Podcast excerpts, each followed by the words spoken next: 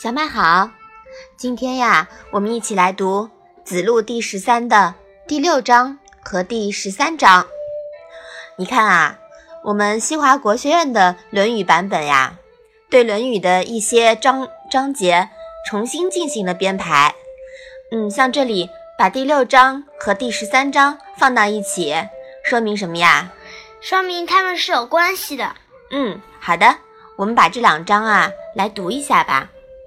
子曰：“其身正，不令而行；其身不正，虽令不从。”子曰：“苟正其身矣，于从政乎何有？不能正其身，如正人何？”那么这两章是讲了什么呢？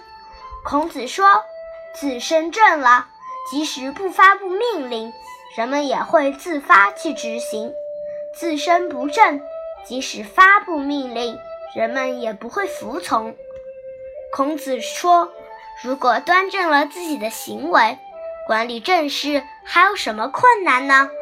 如果不能端正自己的行为，又怎能使别人端正呢？”嗯，好的。这两章啊，讲的呢都是正人先正己的道理。最基本的教化呀，是行。不言之教，以身作则。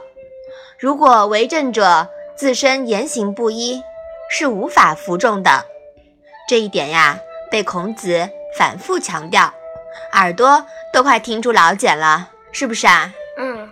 但是说起来容易，做起来难呀。我们读这一章啊，受到的启发，其实不光光是对为政者，我们每一个人都要做好自己，是吧？嗯。好，我们把这两章再来读一下。